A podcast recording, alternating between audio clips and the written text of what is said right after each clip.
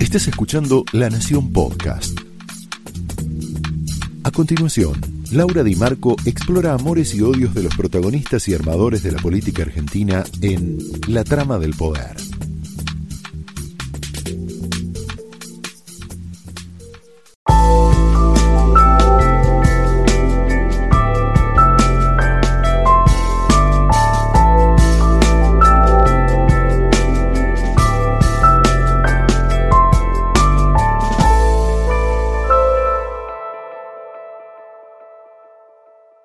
Hola, muy buenas noches. Bienvenidos a este trama en donde tenemos un nuevo presidente que estrena su segunda semana en el poder y que ya deja ver una serie de medidas que va tomando que, que expresa una concepción de la Argentina bastante tradicional. Empieza a despejarse esta pregunta que nos hacíamos ante esta encrucijada dramática que tiene la Argentina, que es su crisis inflacionaria y su crisis recesiva. ¿De dónde va a sacar el dinero Alberto Fernández para poner a la Argentina de, pie, como él mismo dice, para ponerle plata en el bolsillo a la gente, cuando la Argentina carece de financiamiento externo y a la vez tiene que afrontar compromisos con la deuda privada, con los bonistas, compromisos urgentes en dólares? ¿De dónde va a sacar ese dinero? Bueno, si pudiéramos hacer un listado con los proveedores de Alberto Fernández, diríamos que uno de esos proveedores es el campo. Esta semana se decidió aumentar las retenciones. Otro de los proveedores u otra es la clase media. Es la clase media ese sector de la Argentina productiva, rica, del centro de la Argentina, eh, ahí planificó diversos impuestos, uno el dólar turista, un impuesto al turismo, un impuesto al ahorro, un 30% a la compra de dólares para atesoramiento y un aumento de bienes personales, de la alícuota de bienes personales. Otra fuente, otros proveedores, un poco de emisión y, por supuesto, los acreedores. Lo que se está planteando es postergar el pago a los bonistas privados y lo que se calcula es que del éxito de esa, de esa negociación, del hecho de poder cerrar rápidamente el frente externo, también puede derivar un insumo fundamental de la economía que es la confianza. El tema de la emisión, te hago un, paréntesis con esto, ¿no? Eh, la emisión en la Argentina tiene una historia riesgosa, tiene una historia oscura, pero el Dream Team albertista cree que hay un margen para poder emitir sin que esa emisión se derive en inflación y mucho menos en una crisis hiperinflacionaria como diagnostican o pronostican los economistas más ortodoxos. Lo vamos a tener a Carlos Melconian esta noche para que nos explique un poco eh, cómo funciona esto. A ver, un poco la idea es esta. Lo que dice Alberto Fernández y su equipo de economistas es que el mercado necesita una inyección de pesos, que un jubilado que, al cual se le pone dinero en el bolsillo no se lo va a ir a gastar o a comprar dólares. Bueno, hay muchas teorías que podrían rebatirlo, pero esto es lo que está en la cabeza de Alberto Fernández. Dicen incluso que una inyección de pesos podría lubricar el mercado, una emisión moderada, ¿no? Estamos hablando de una emisión moderada. Cuando se realizó la transición, Miguel Pese, el nuevo presidente del Banco Central, le preguntó a Guido Sandleri, su antecesor, el expresidente del Central de Macri, cuánto espacio había, según la Carta Orgánica del Banco Central, para emitir. Hay, como sabes, un cálculo entre la posibilidad de emitir, la inflación, que es del 55% anual, y la base monetaria. Como la base monetaria es la mitad de lo que es la inflación interanual, que es del 55%, calculada interanualmente, bueno, ellos consideran que tienen un espacio para emitir y de esa manera eh, generar dinero que no se les vaya la inflación. Vamos a ver si esto es así. La discusión no es para nada novedosa en la Argentina, es dramática, lleva décadas, no hay nada novedoso ni en estas medidas ni en esta discusión. De hecho, esta misma discusión, lubricar un mercado que está recesivo, también se planteó durante los últimos meses, te diría, del gobierno de Macri. Se lo han planteado a la CUNSA, Hernán Lacunza, y la CUNSA lo que respondió es, Sí, es cierto, hay margen para la emisión sin que esto desemboque en una crisis inflacionaria, pero para eso necesitas confianza. La confianza es un ingrediente fundamental para que funcione un programa económico. No importa tanto qué medidas tomes, lo que importa es que la gente te crea. Entonces, lo que la CUNSA decía es, nosotros nos estamos yendo, ya nuestro crédito de confianza está agotado y eh, vamos a ver si esa confianza la generan los que vienen. ¿La generan los que vienen? De eso también vamos a hablar esta noche, no solo con Melconian, sino también con Ernesto Tenenbaum, que nos va a visitar esta noche y con él nos vamos a, a meter en la cabeza de Alberto Fernández y también en el nuevo sistema mediático de la Argentina. Fernández hizo un paralelo, el presidente Fernández, entre tomar deuda y tomar alcohol, porque otra, otra manera de tener dinero, por supuesto, es pedir deuda, que es lo que hizo Macri, endeudarse. Eh, al, al, no tener una economía que genera una riqueza genuina, bueno, estas son las vías, las que venimos ensayando durante décadas. Digamos que en materia de macroeconomía lo hemos hecho prácticamente todo, hemos tratado los distintos programas económicos que hemos tenido han tratado de resolver el tema macroeconómico casi de todas las maneras posibles. Por eso el tema de la confianza. Pero volviendo a lo que decía Alberto Fernández, Alberto Fernández hacía este paralelo entre la deuda y el alcoholismo. En un momento él llegó a plantear, a un alcohólico nadie le diría, le propondría que para curarse eh, debe tomar más alcohol, sino abstenerse de tomarlo. Bueno, también hay que abstenerse de tomar deuda. Pero ese mismo paralelismo se podría hacer entre el alcoholismo y la inflación o entre el alcoholismo y la emisión. En Alemania y también en Israel asocian la inflación como sinónimo de Hitler, porque creen que solo un contexto inflacionario puede derivar en un sistema autoritario o en el caso de, de la Alemania nazi en un sistema monstruoso. Israel y Alemania aprendieron la lección, nosotros no. Por momentos la Argentina se parece a esa película de Bill Murray que en inglés eh, la traducción es El hechizo del tiempo o Atrapado en el tiempo, El día de la marmota, en el que un meteorólogo, que es Bill Murray, se levanta todos los días el mismo día. Está atrapado en el ciclo del tiempo. Eso parece la Argentina por momentos. Estamos enredados en los mismos debates, con personajes parecidos, con dilemas parecidos, con encrucijadas donde siempre nos chocamos con lo mismo, siempre estamos debatiendo lo mismo. Por ejemplo, mira, esta semana hubo una guerra peronista entre Moyano y eh, Roberto Fernández, el líder de la UTA. Eh, Moyano, ¿no? una figura que tiene décadas en la Argentina, condicionando a los diversos gobiernos, enviándoles mensajes a los diversos gobiernos. Bueno, esta semana le mandó un mensaje a Alberto Fernández, que tuvo su primera huelga en su segunda semana del poder, tuvo su primera huelga importante. Fernández arrancó esta segunda semana en el poder buscando poderes especiales como, como presidente. La oposición, ¿qué sospecha? Sospecha que quiere esquivar al Congreso y gobernar por decreto. Estos poderes especiales nos remiten a otra postal de la Argentina, que es la del 2001, cuando se sancionó la ley de emergencia económica, una ley que iba a durar dos años, pero que duró 14 años. Y lo más imperdonable es que duró durante los años del kirchnerismo en un ciclo expansivo de la, economía, donde realmente esa ley ya no era necesaria desde hacía mucho tiempo. Tal vez Alberto Fernández tiene la posibilidad de demostrar que él no está atrapado en el ciclo del tiempo, que él eh, puede tomar tal vez lo mejor de su maestro Néstor Kirchner, por ejemplo, hacerlo más difícil en los primeros 100 días de gobierno, utilizar el factor sorpresa como lo hacía su inspirador o su maestro, pero no eternizarse con poderes extraordinarios que avasallan las instituciones y a la vez concentran mucho poder eh, en, el presidente, en el Ejecutivo, con todos los perjuicios y desbordes que ya hemos vivido en la Argentina. La grieta es también cultural. Eh, Alberto Fernández, te decía, está proponiendo un programa a través de Martín Guzmán en donde hay recursos que les ahorros, digamos, la clase media debería ceder sus ahorros en favor de un sector de la Argentina subsidiado, más vulnerable. Está pidiendo Alberto Fernández que, ese, que, esa, que esa porción de la sociedad que tiene una vida más placentera, así lo dijo en el discurso ante la Asamblea Legislativa, debería ser solidaria con esa, esta otra Argentina subsidiada, tal vez para ser más subsidiada todavía.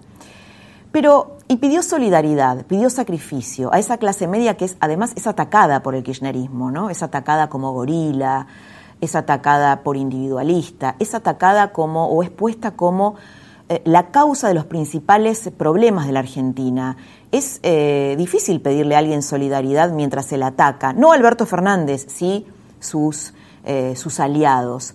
Pero hay otro problema en este pedido de solidaridad, y es que los aliados de Alberto Fernández, el kirchnerismo, tiene un grupo de exfuncionarios que han sido procesados y acusados por robo de dineros públicos a ese pueblo que ellos dicen amar tanto.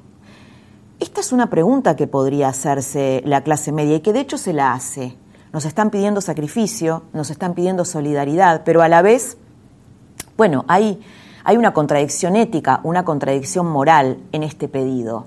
Y te decía que hay una grieta cultural también, porque eh, si vos eh, escuchás al kirchnerismo, empieza a haber, incluso en las reparticiones públicas, en las escuelas, en el discurso cultural del kirchnerismo, un ataque a la meritocracia, esto que se le, se le criticaba a Macri, un ataque al, al sacrificio como valor, a, a, la, a las ganas o a la idea de progresar, esta idea que traían nuestros abuelos inmigrantes y por la cual, a través de la cual construyeron una vida mejor para la Argentina. ¿Qué va a pasar con la oposición? ¿Qué va a hacer Macri? No es lo mismo estar en el centro del poder que en el llano. Bueno, lo primero que va a hacer Macri es, se va a ir durante enero a Villa Langostura, va a estar un poco corrido, eso es lo que dicen sus, eh, quienes están al lado de Macri, porque va a tener una operación no, no, no grave, pero sí que lo va a alejar de, la escena política durante un tiempo, reaparecería después del verano, y sí prometen que Patricia Bullrich va a tener eh, una actividad, Patricia Bullrich como presidenta del PRO, una actividad muy intensa y mayor protagonismo. La oposición tiene que tener incentivos para permanecer unida, Alberto Fernández, así como hizo Macri con un sector del peronismo, va a int intentar cooptarla. De hecho, estuvo cooptar una parte, estuvo reunido Fernández con un grupo de gobernadores radicales esta semana. Y si bien los incentivos para permanecer unidos son menos cuando uno está en la oposición, hay algo que la dirigencia política opositora debería tener muy en cuenta. Del otro lado, tienen un 40%, 41% de la sociedad que los votó y que los embistió, que, los, eh, que le dio un mandato específico y es permanecer unidos. La trama de esta noche arranca de esta manera.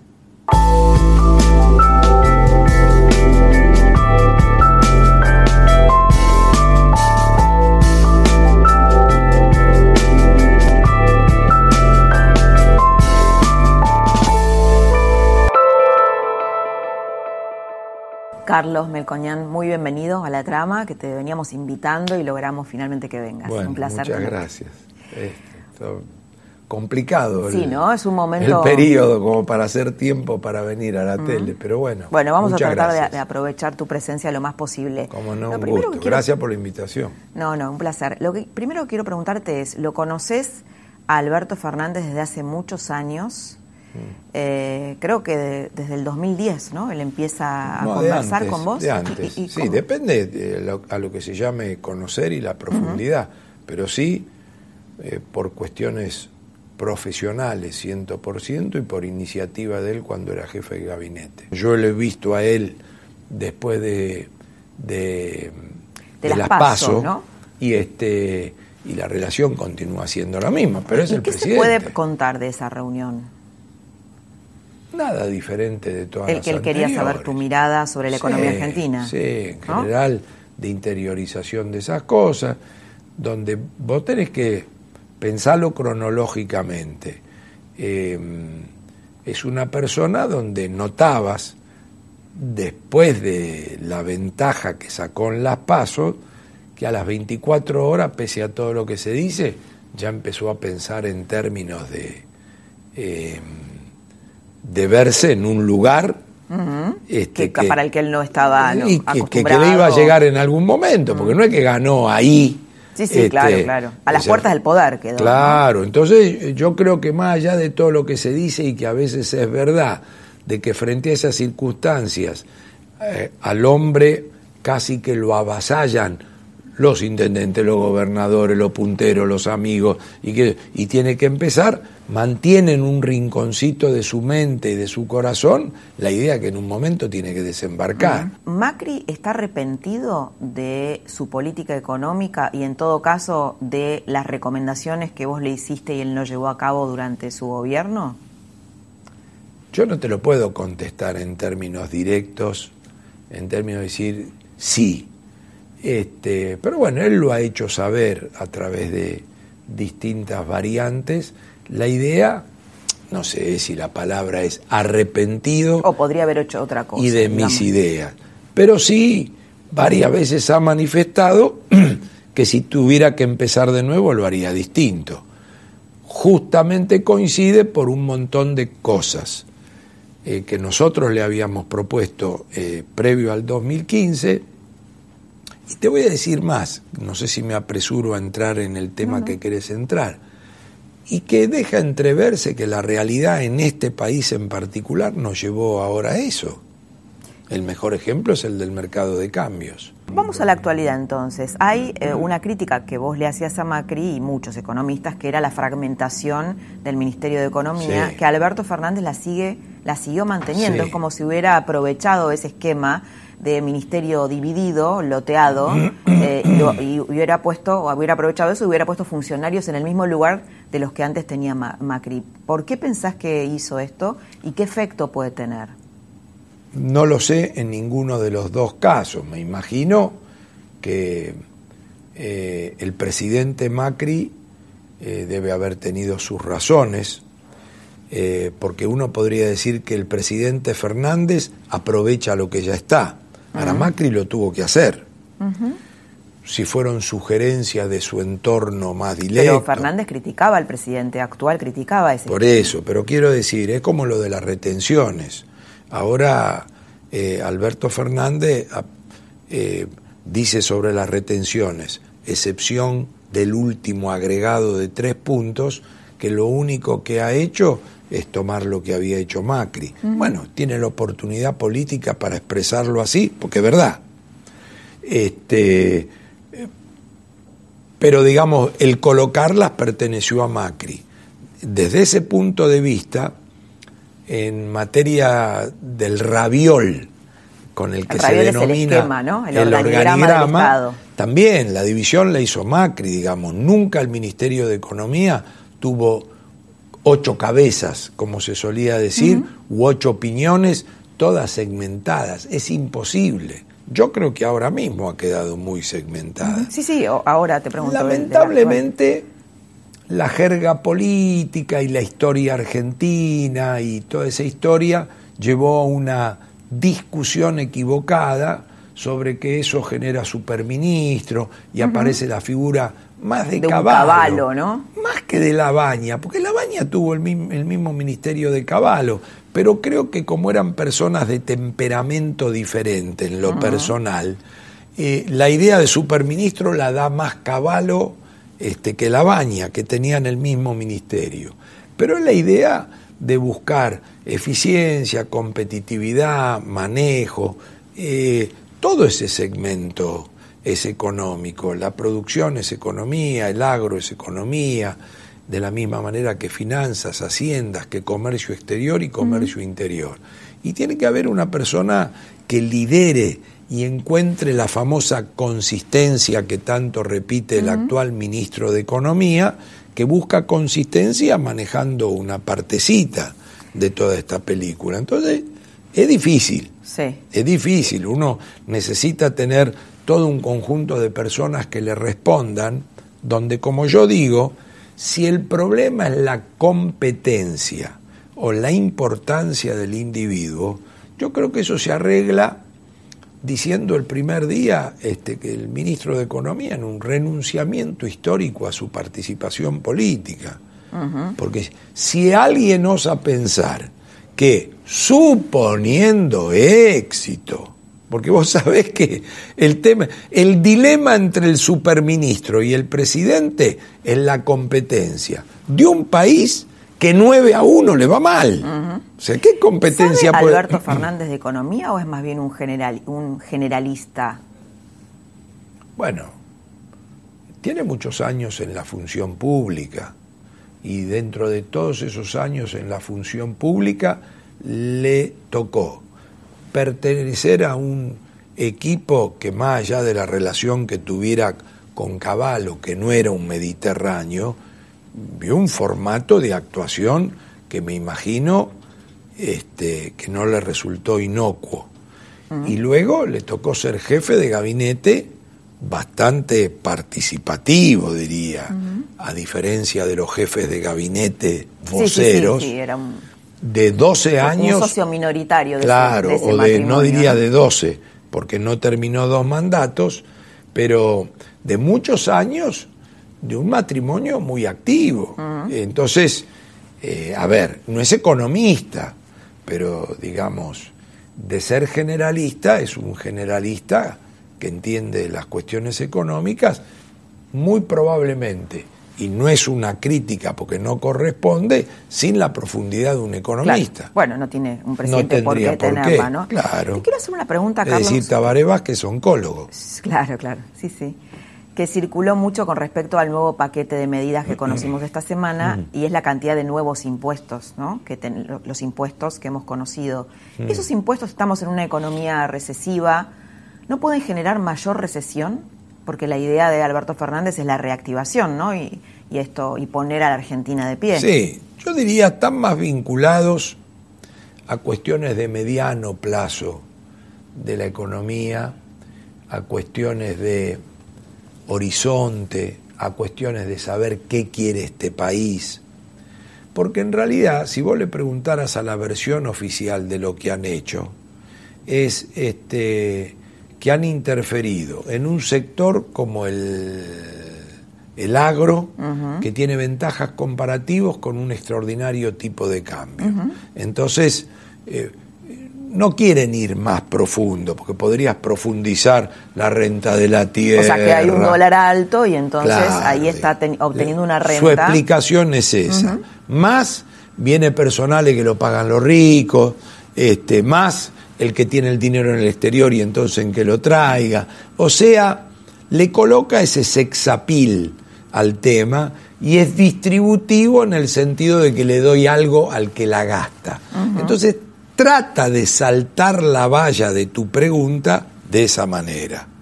Ahora, si vos me preguntás, estructuralmente hablando, Argentina es un país que entre el 2003 y el 2015 quedó con una suba de la presión tributaria al sector privado productivo enorme, enorme. O sea, tanto en gasto público como en presión fiscal, Argentina salió en los últimos 15 años, incluido el periodo de Macri, de su promedio histórico sostenible. Entonces, como que te digo, eh, desde el punto de vista de competitividad, de qué quiere este país, de su proceso de desarrollo, de a dónde quiere ir, está mal, está mal y lo seguís sobrecargando. Más allá de decir, bueno, esto lo tengo que hacer y le voy a sacar acá para repartir acá. Es decir, a ver, a ver si, si coincidís en esto, si lo podemos titular así, la Argentina más rica, más productiva, debería financiar a la Argentina más vulnerable y más subsidiada también. Esa puede ser la presentación, pero de un país que siempre se queda en el camino de demostrar que es rico y que es productivo. Porque te quiero decir, lo que me interesa a mí como país es que cuando miro lo que se llama el PBI per cápita, que es la riqueza dividida a la cantidad de habitantes, este, hoy da el mismo número que hace 10 años. Entonces, nos autoengañamos con la idea de que lo más productivo le pongan a lo menos productivo, pero el país siempre está estancado. Quiere decir que ahí estamos ¿Hay un castigo a la clase media en las medidas que conocimos? ¿no? De, tal vez, eh, bueno, desde la política uno podría decir, bueno, hay un castigo a los que no me votaron, ¿no? qué pasa? Que yo vengo más atrasado en estas cosas, porque a mí me desborda la, la voracidad de los acontecimientos y la verdad es que yo por formación, este, al, primero a los países se los hace crecer, se los hace rico, se los hace acumular todo eso es un proceso de inversión. Cuando uno ha encontrado el proceso de acumulación, empieza el proceso de distribución. Este, nosotros lo hacemos al revés, ¿no? Nosotros lo hacemos al revés. Entonces, como que te digo, no te quiero pinchar la pregunta, ni quiero eludirla, pero quiero decir, yo estoy acostumbrado a ver cómo distribuimos lo que hay, no cómo distribuimos lo que no bueno, hay. lo que pasa es que es si un no programa... a la gallina de los huevos de oro. Exacto. Si es un programa básicamente peronista, es un poco más de lo mismo de lo que ha hecho tradicionalmente el peronismo, ¿no? Y por el momento es un programa de lo que vos definís básicamente peronista, donde con alguna picardía, porque alguien lo vio, la presentación fue, lo único que queremos es estabilizar y encontrar un piso y aguantar. Eso es, mucho no hay para hacer en el 2020. ¿Por qué? Bueno, porque más allá de todas las particularidades de las medidas de esta semana, no hay un programa definitivo, no hay un plan. Vos decís, ¿cómo que no hay un plan? Si mira, yo te lo dibujo en dos minutos. Cepo, a ultranza, control de cambio, generar dólares para pagar una deuda indispensable, postergando la que se puede este, trato de desindexar, pero con algún cuidado. Eh, intento el equilibrio fiscal, voy distribuyendo. Hay un plan, pero te quiero decir. Hay una concepción, ¿no es cierto? De, de, esto que estábamos diciendo. Hay un conjunto de decisiones donde vos estás virando el portaaviones. este, vos estás girando en un la ruta. Todavía no es un programa ni de mediano plazo, ni de horizonte, ni donde se sabe lo que quiere. Yo esto no lo eludí, ni quise quedar bien, pero dije, siempre, desde que me toca opinar a partir de que uno ganó eh, un lugar en la opinión pública o los medios, a un tipo que arranca yo le doy la derecha, porque hace a la buena fe de la persona. Ahora, no es que estás esperando para liquidarlo, le doy la derecha porque quiero entender, quiero ver el programa, quiero ver a dónde va, pero evidentemente este no es un programa que llame a la inversión, no es un programa que le diga al mundo aquí algo ha cambiado, para bien. Este es un programa que entorpece allá, obstaculiza allá, manotea acá, hacia acá y va para adelante. Eh, hasta ahora, por todo lo que heredé y por todo lo que me dejó Macri. Macri tuvo la versión de no voy a decir qué recibí, ni qué me dejaron, ni qué voy a hacer porque no quiero asustar a la gente. Y ni a los inversores. Ni a los inversores y toda esa historia. Entonces, y como no quiero hacer el ajuste de lo que me dejaron, voy a tomar deuda. Y me tiro con la canoa a cruzar cuatro años con deuda y se mancó en el medio. Fue una visión diferente. Esta visión fue, desde donde puedo, esto lo heredé, aquello me lo dejó Macri, estoy girándolo, voy a cambiarlo, me empiezo a calentar por lo que no se calentaba. Bien, mal hecho. Ambas dos desde lo político tienen pros y cons. Ambos dos desde lo político dicen en algún caso la verdad y en otra más o menos. Y arrancaron. Ahora vos me decís, ¿es este un programa profundo, que dice en el mundo, che, está pasando algo en ese país. Algo nuevo, algo novedoso. Claro, vamos allá, eh, eh, los activos, la... No, no. ¿Qué, hay de esto que dijo, eh, en algún momento dijo algo que, que ya, uno ya, ya, lo hemos escuchado, sobre todo en la última etapa de Cristina, mm. Martín Guzmán, el ministro, dijo algo así como que hay que desalentar la compra de dólares, ¿no? Cuando presenta este 30% del impuesto al atesoramiento. Sí. ¿Qué pensás de esto? Bueno, primero, es que en el diagnóstico Argentina es un país de dos monedas. Transaccional el peso y en dólares de ahorro de la gente, no de los ricos, de la gente. De la gente, sí, sí. Sí, sí, de la gente. Su producto de alta, no le busquemos mucho la vuelta, simple. altas inflaciones y confiscaciones, digamos, o por el corralito o por la devaluación, que te hace pasar a dólar y no dejarlo acá. Pasar a dólar y no dejarlo acá. Eh, el Por ahí ya los que tienen mayor poder adquisitivo, ¿no? No pero perdóname, si le preguntamos a los muchachos de las cámaras con un poder adquisitivo muy inferior y donde algunos no llegan al final de mes, si alguno tiene dos mangos lo debe tener en dólares. Ah, sí, sí, en dólares, pero acá, digo, acá en la Argentina. Claro, pero eh, ¿cuál es el Acá en la Argentina, pero ¿por qué? Porque ¿qué ocurre? Si mantiene el peso y se le devalúa, compra la mitad de lo, o el 100 o un cuarto, lo que fuera. La historia argentina, de los tantos ceros. ¿Qué voy a inventar? A. B. Acto seguido lo saca del sistema. Si alguno tiene como para, eh, lo coloca afuera, en Uruguay, en el colchón o en la caja de seguridad. De nuevo, para aclararle las cosas a la gente. 100% blanco puede ser. El que pone la plata afuera no es negro, no es delincuente, es que la, no quiere que se la saque alguno. Entonces Argentina tiene un doble problema con la moneda. Eh, a no la conserva en la moneda y B no la conserva en el sistema. ¿Y esta, y esta medida eh, crees que va a profundizar esta medida es coercitiva. Estas medidas son coercitivas. Guarda que yo soy de los que le recomendaba a Macri eh, mantener no el cepo, pero las regulaciones cambiarias. ¿Por qué? Porque el tipo de cambio libre y flotante con libre entrada y salida es la Ferrari que puede usarse en las autopistas que no tienen pozos. Pero o sea, en un país en, la calle, en la calle que tienen pozo, con la Ferrari pinchás sin agarrar un clavo, ¿eh? porque la llanta y no sé qué cosa. Entonces, evidentemente, la Ferrari en la Argentina es el final del camino, no el comienzo del camino. Ahora, aún así, aún así, si vos crees que por medida de guapo coercitiva la vas a combatir, me parece que siguen siendo medidas transitorias, porque ah. digamos, al fin y al cabo algún día para convencerlo vas a necesitar muchos años de estabilidad. Y B, vas a necesitar muchos años de que la tenga acá y no se la toques. De nuevo, de nuevo. Te meto en el dilema que si querés seguir con el parking afuera, me tenés que pagar y si la traes acá te cobro menos.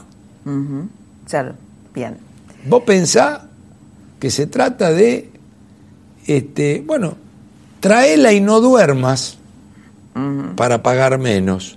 Y si no duermas, ¿por qué? Porque no sé quién viene acá y, con qué se queda. La confianza, ¿no? Saca Fernández, que venga el sucesor, el que fuese. Entonces, ¿qué ocurre? Esas cosas que no fueron ni Fernández, ni Macri, fueron, fueron montones. Muchos, muchos años, un entretejido. Ha generado este dilema, donde el único evento que durante algunos años lo logró cambiar, eh, a, punto tal que los adolescentes del 2000 se habían olvidado de la inflación fue los 90, resultadistamente por varios años consecutivos. Ahora, eso va a tardar en venir, ese es el problema. Ahora, vos decís, bueno, mientras vos te decías a venir, yo te voy a castigar. Yo no sé si con eso viene, pero bueno, este, ahí está la apuesta. Carlos, muchas gracias por haber estado esta noche. No, gracias a vos por la invitación. Hasta aquí lo escuchaste a Carlos Melconian, un economista de consulta para los presidentes de todos los signos desde Néstor Kirchner a Alberto Fernández. Ahora quédate, porque vas a escuchar un diálogo imperdible con Ernesto Tenenbaum, donde vamos a hablar sobre el nuevo mapa mediático de la Argentina en un nuevo ciclo del poder.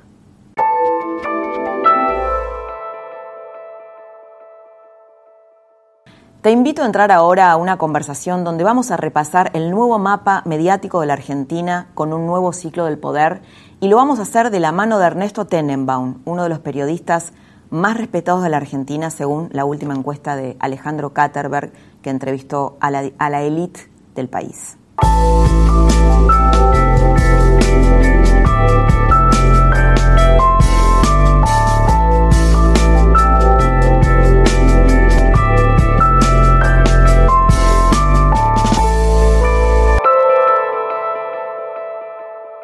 Ernesto, bienvenido a la trama. Gracias, un gusto tenerte acá. Dale, un placer. Bueno, vamos a sistema mediático, ¿no? Un nuevo ciclo de poder inaugura un nuevo sistema mediático.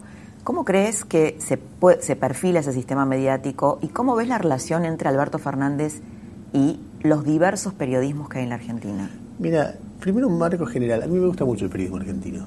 Me parece que hay mucha gente apasionada, aún la parte militante en un sentido o en otro del periodismo me parece un montón de gente convencida de sus ideas discutiéndolas en la arena pública. Y queriendo tener razón, ¿no? Y queriendo tener razón. Y quizá uno preferiría que no todos quisieran tener tanta razón porque podríamos escucharnos un poquito más, o no estar tan sesgados, o no estar tan eh, motivados por el público cautivo que se genera cuando uno va hacia los extremos. Porque uno mira los ratings y es muy claro que el que extrema a favor o en contra del kirchnerismo, en lugar de razonar, tiene más audiencia. Así es. Entonces el grito genera más atractivo no sé si va a pasar, tiento a pensar que no, o al menos espero que no. Ponerle que Alberto Fernández quiera uniformar la forma en que se hace periodismo en la Argentina en función del apoyo así. No hay manera.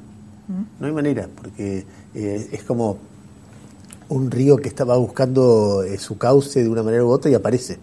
Y entonces este, no puedes eliminar el periodismo K, no puedes eliminar el periodismo M, ni el anti-K, ni el anti-M, ni el Corea del Centro. Aparece. Es decir, sobre todo cuando hay tanta gente talentosa buscando. Y, y, las audiencias van buscando el periodista que más les representa.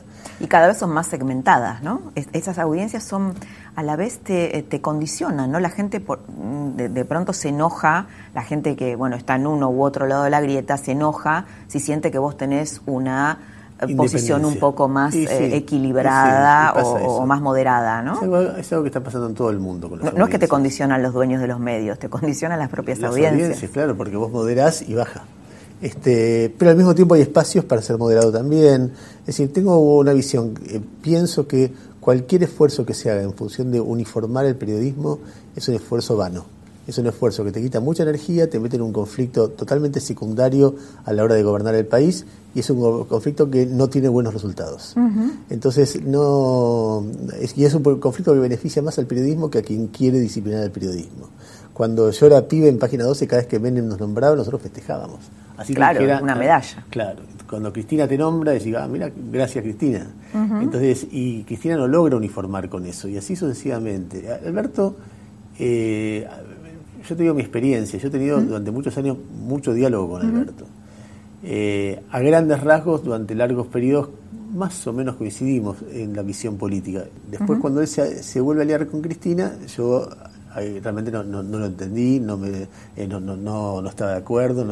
Ahora lo veo con una mirada un poquito distinta. Pero en todo ese periodo, en todo ese periodo hubo muchas discusiones, muchas discusiones. Nunca se rompió, pero había discusiones. No es que a él le resultaba indiferente, no es que pasaba de lo que se publicaba.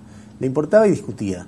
Y yo me acuerdo una de una discusión cuando era jefe de gabinete que siempre me impresionó, porque Cristina acababa de inaugurar la campaña del 2005 para senadora, ¿te acordás? La primera campaña que hubo después del 2003, ella fue senadora. Con, Chiche. Contra Chiche. Sí.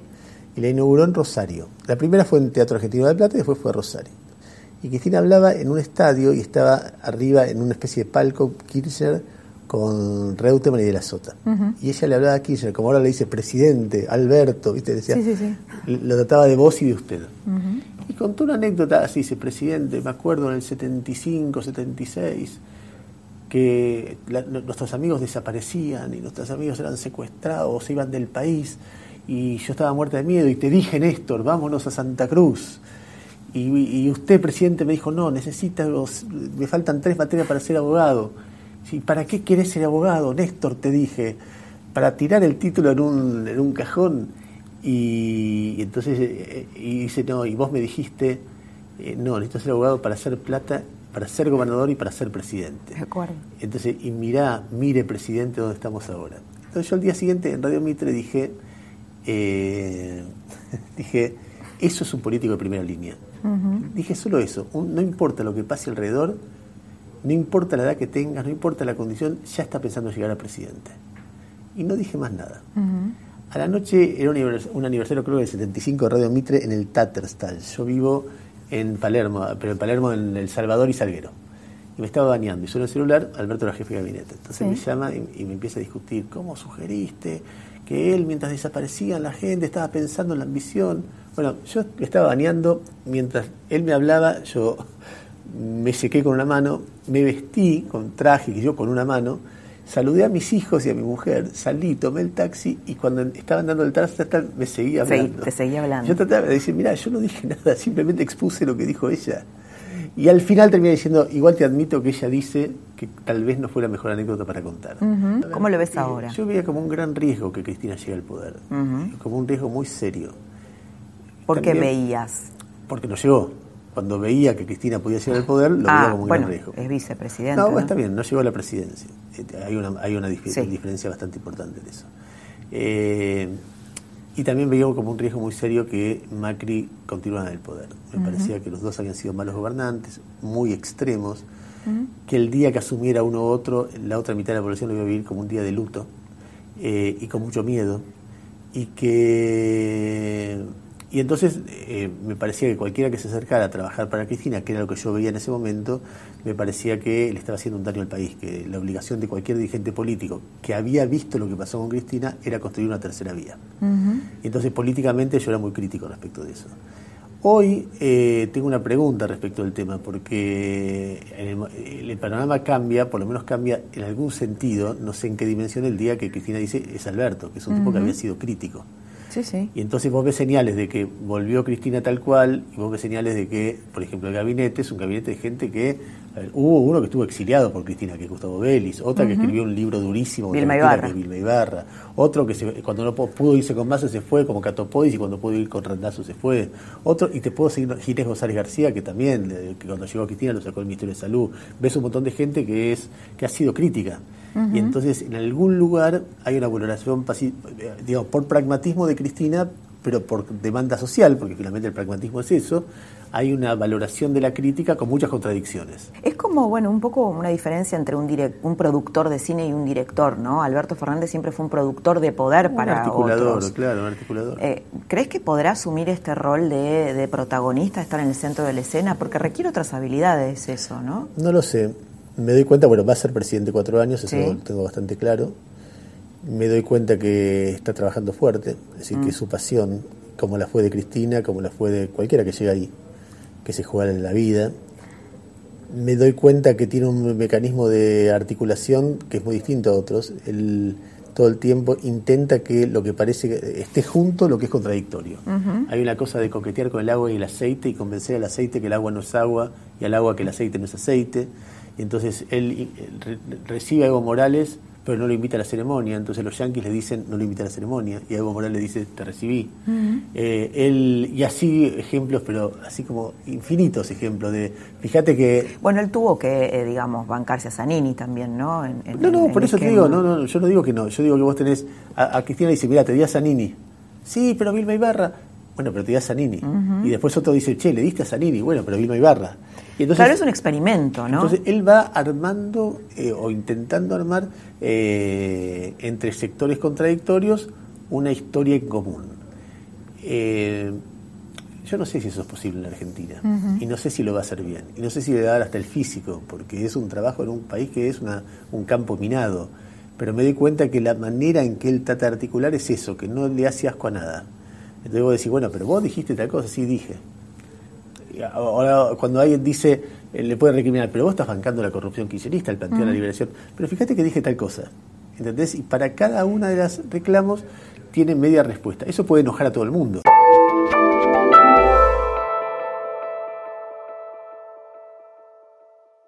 ¿Y qué pensás de quienes suponen que eh, el pacto con Cristina fue la impunidad, el que finalmente salgan todos los funcionarios libres, como bueno sucedió con, con Debido, que está procesado, ¿no? Por la, porque está condenado por la causa de Once.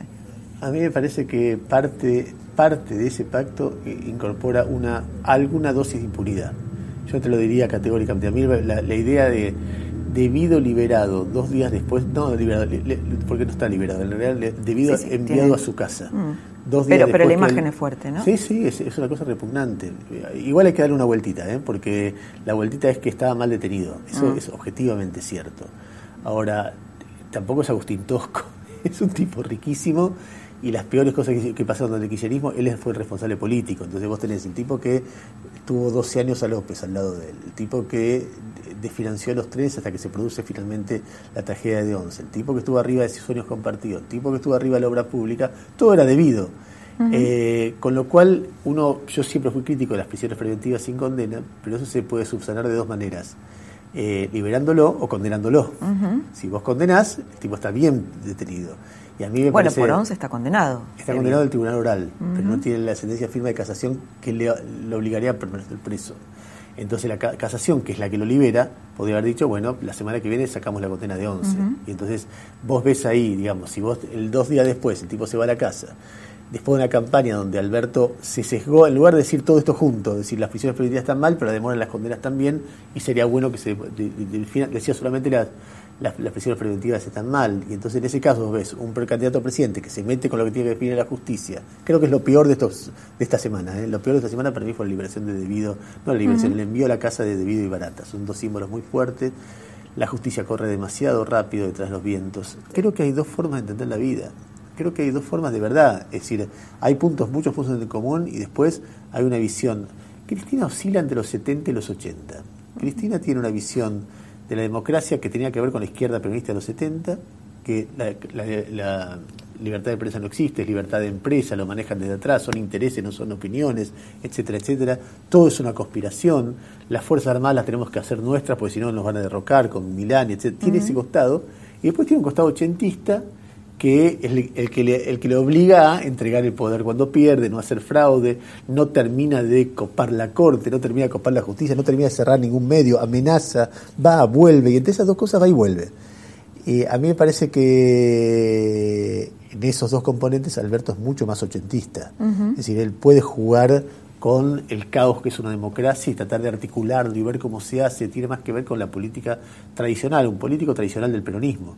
Cristina lo sesga hacia las visiones más a ver, setentistas si querés, en todo, en lo simbólico, en las referencias históricas, en el tono en de voz. ¿no? Sí, en lo que piensa. En, lo que piensa, y después vuelve, ¿eh? Y después vuelve, porque hay un momento que te dice, bueno, está bien, me doy cuenta que no puedo, lo pongo a este hombre que me criticó eso, eso ya es ochentista, ¿entendés? Entonces, ahí, a mí me parece que Cristina, más allá de los sentimientos que despierta, es un personaje fascinante. Probablemente sea, bueno, es una de las personas más importantes de la, historia de la democrática argentina, sin duda. Eh, yo creo que fue una muy mala gobernante, creo eso, aunque algunos valores que defendió estuvieron bien, pero creo que como gobernante eh, fue mala. Pero vos la ves y es, porque si fuera solamente extrema, intolerante, caprichosa, qué sé yo, pero hay momentos que es inteligente, estratégica. Bueno, haberlo este, puesto Alberto Fernández. Haber puesto Alberto, haber construido equipos como el equipo que rodea a Kisilov, haber apostado por ese grupo de pibes jóvenes que le permitió llevar la economía sin que explotara hasta el 2015, sacándose bueno, acá, los que te están escuchando debes tener un montón de gente que está disintiendo con eso, pero no, bueno, la economía de Kisilov, pero yo creo que en las condiciones esas, que era eh, que estaba al borde del estallido, los peores años de Cristina para mí fueron 2011-2013 en un momento unifica y permite que entregue el poder sin un estallido terrible. Entonces después discutirá si fue bueno, eh, eh, digo, siempre a un ministro, a un equipo que lo tenés que mirar, o yo lo miro en las condiciones que asuma. Sería injusto pedirle hoy a Alberto que la economía crezca un 5% en lo que viene. Con que baje un poco la inflación y no caigamos en default, este, vos decís, bueno, se va un poquito en medio de este despelote orientando. Eh, y lo mismo en aquel momento y lo mismo Macri. Uno ve las dificultades de gobernar este país, por supuesto que sí. Ernesto, dos, eh, vos me dijiste que te hacías, para cerrar la charla me gustaría que dejaras esto. Eh, me decías que te hacías preguntas sobre Alberto Fernández. Déjame dos preguntas, déjanos dos preguntas. La primera es si podrá, que es la primera pregunta que yo me hago sobre cualquier presidente. si podrá, y cuando me pregunto, pienso en podrá, yo antes era más ambicioso. Yo eh, lo que pretendo de este gobierno en términos económicos, básicamente, es que estabilice lo, que, lo que dice Guzmán, que tranquilice la economía argentina. Es decir, que si la, si la inflación está en 55, de repente termina donde estaba en el 2015, en cuatro años en 25, y a mí me parece que va a ser un gran aporte. Y que la macroeconomía sea consistente. Esto significa que no haya déficit fiscal, que no haya déficit comercial, que haya menos inflación, que en lo posible no haya déficit energético, que se exporte cada vez más. Son elementos que, eh, mira, casualmente el otro día le hice un reportaje a Guillermo Moreno, que es un tipo muy extremo y yo. Pero dijo algo interesante, dijo, primero que nada está la macroeconomía. Si vos no, nadie reconoce a un tipo que ordenó la macroeconomía, pues es como los cimientos de la casa, pero para decorar la casa, para vivir ahí adentro, eso tiene que estar y no está. Entonces es un esfuerzo muy grande de pensamiento y de reflexión de cómo armamos con todo esto. Y si vos te decís, ¿qué hago con las tarifas? ¿Qué hago con la nafta?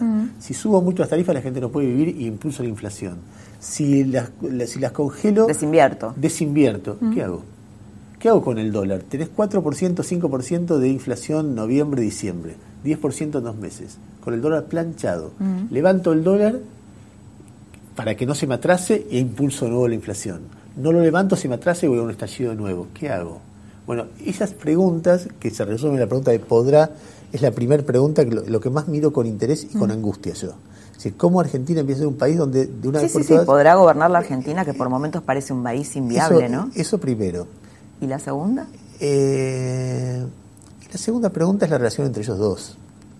Porque ella, ella es un factor de desestabilización fuerte sobre él.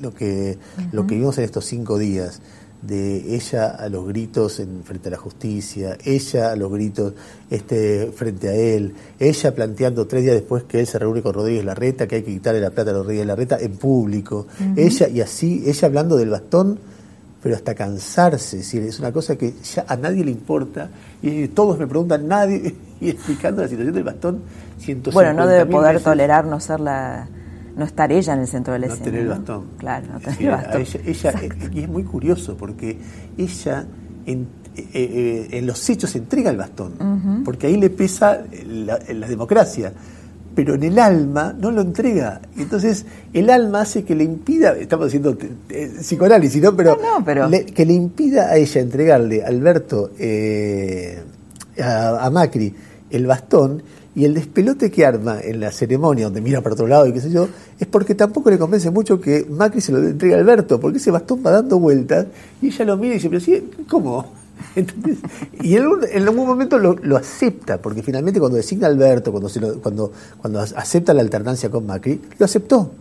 Pero internamente es algo que le da vuelta y la corroe y tiene la intensidad, cuando ella dice yo nunca soy hipócrita, yo discutiría, porque a veces que sí, pero muchas cosas no pueden no serlo.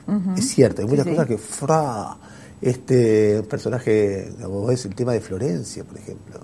Uno debería, digamos, la manera que ella expone a Florencia en esta situación difícil, armando el relato de la persecución a Florencia, que de repente ella lo cree, pero todo el tiempo ella es una mártir de la revolución.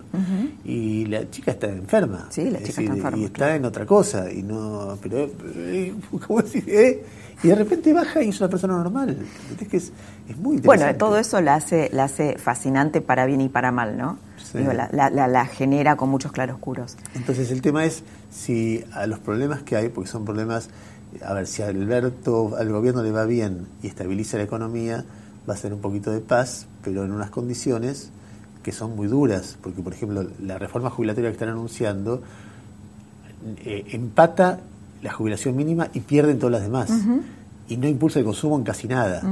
Entonces, eso puede estabilizar, pero a un costo de congelar la situación actual, que la gente no está bien. La gente aguanta, es otra pregunta. La gente aguanta, ponele que no se perjudique más, pero que esta situación que estamos ahí más o menos se continúe en el tiempo. O sea, la guita no alcanza, hay una malaria, qué sé yo. Eh, ¿Qué pasa? Entonces son muchas preguntas sobre el futuro que... Bueno, más de dos hiciste ahí, tres. Hice tres. ¿Cómo es la relación de ellos? Si va a poder y, y si la gente y si la gente aguanta. Ernesto, muchas gracias por haber estado esta noche. Gracias, sí, muchísimo. Gracias a vos. Preguntas. Se queda con preguntas, nos decía recién Ernesto Tenenbaum. Si Alberto Fernández podrá, si, si la Argentina podrá también, si el plan o las medidas económicas que delineó el ministro Guzmán funcionarán para la consistencia y la estabilidad de la economía. Son muchas preguntas las que abre esta etapa de la Argentina. Hasta aquí con la trama de la segunda semana de Alberto Fernández en el poder. Te espero la próxima semana para seguir compartiendo juntos otra trama del poder. Que tengas muy buenas noches.